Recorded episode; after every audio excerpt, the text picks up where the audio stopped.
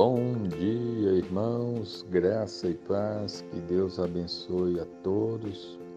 Quero ler para nós meditarmos o texto bíblico de 1 Coríntios 11, 28 e 29, que diz assim: Examine-se, pois, o homem a si mesmo, e assim coma do pão e beba do cálice, pois quem come e bebe sem discernir o corpo, come e bebe juízo para si. Amém. Esse texto bíblico fala a respeito da ceia do Senhor, de como nós devemos examinarmos a nós mesmos para depois comermos do pão e bebermos do cálice. Deus enviou Jesus que morreu naquela cruz, pagou o preço dos nossos pecados. E Jesus ele instituiu a ceia do Senhor para fazermos isso em memória dele. E toda vez que nós nos reunimos para celebrar a ceia do Senhor, comemos o pão, bebemos o cálice do Senhor, fazemos isso em memória de Cristo, nós então, de alguma maneira, também somos abençoados pelo Senhor. Mas somos abençoados se participarmos da maneira correta. Porque se nós não participarmos da maneira correta, é o que o texto diz aqui, né? Pois quem come e bebe sem discernir o corpo, come e bebe juízo para si.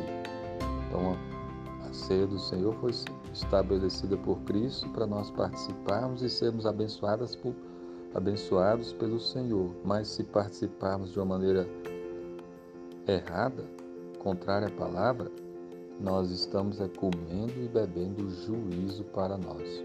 O texto ele continua e fala de pessoas fracas, pessoas doentes e até pessoas que morreram por causa disso. Muito sério, né?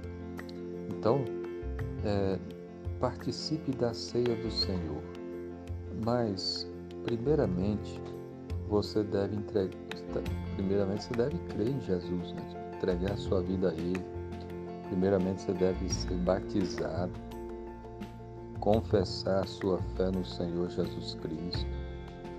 Você deve estar em comunhão com os irmãos na fé, comunhão com a sua igreja, comunhão com a igreja verdadeira do Senhor Jesus.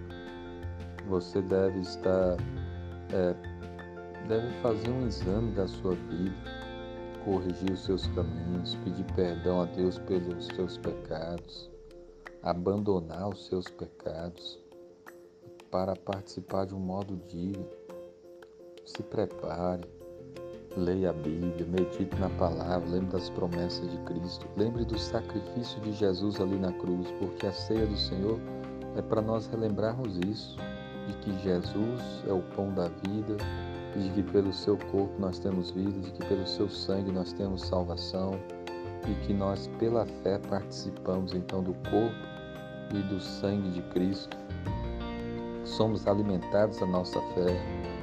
É importante também que você esteja em comunhão com os irmãos. Então, se você tiver algum problema com algum irmão, se reconcilie com ele, peça perdão pelos pecados que você cometeu, perdoe também os que ofendeu você Sabe, a ceia do Senhor é um momento muito abençoado e nesse domingo nós teremos. Então, que você procure participar e participar da maneira digna do Senhor. Que Deus abençoe a sua vida. Amém.